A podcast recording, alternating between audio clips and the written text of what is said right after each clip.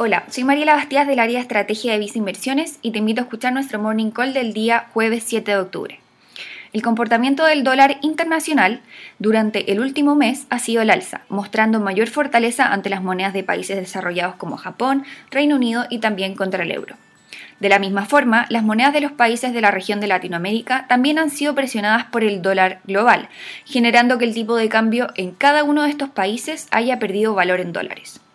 En esta línea es que el peso chileno ha perdido valor en dólares en cerca de un 5% desde fines de agosto, explicado en parte por factores externos como por factores internos relacionados a la incertidumbre actual en materia política.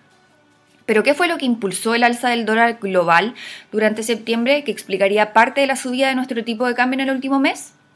Si bien la economía de Estados Unidos ha estado recuperando durante este 2021, en algunos casos esta recuperación siendo incluso más fuerte que la observada en otros países, el principal factor que impulsó el alza del dólar a nivel global durante septiembre tuvo que ver con la reunión de política monetaria del Banco Central en ese país.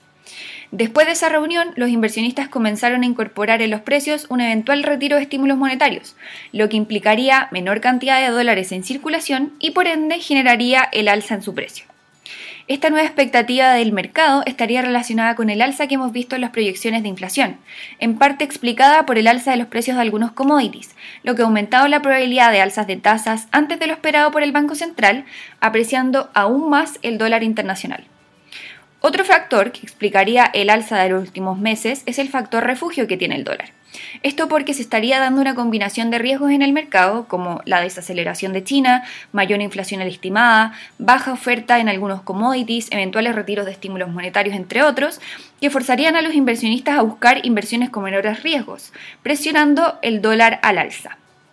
Volviendo a Chile, el efecto que tiene el alza del dólar en nuestra moneda en particular se podría reflejar en diferentes situaciones.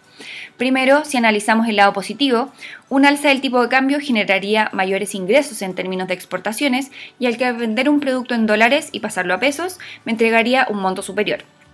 Como ejemplo, si comparo el precio de un dólar al cierre de agosto, obtenía cerca de 774 pesos, mientras que hoy, considerando el cierre de ayer miércoles 6 de octubre, obtengo por el mismo dólar un valor superior de 814 pesos. Pero por otro lado, este mismo efecto significa mayores costos por el lado de las importaciones, ya que al mismo precio en dólares, hoy debo pagar más en pesos para obtener el mismo producto. De esa forma, el alza en el precio del dólar afectaría de forma positiva la inflación, explicando el alza de los bienes importados que son incluidos en la canasta de bienes y servicios calculados por el INE.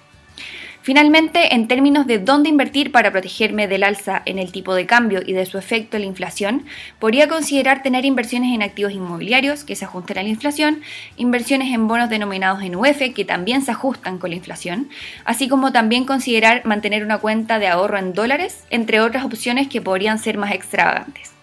De todas formas, si quieres saber más sobre nuestras recomendaciones, te invitamos a visitar nuestra página web viceinversiones.cl o contactando directamente a tu ejecutivo de inversión.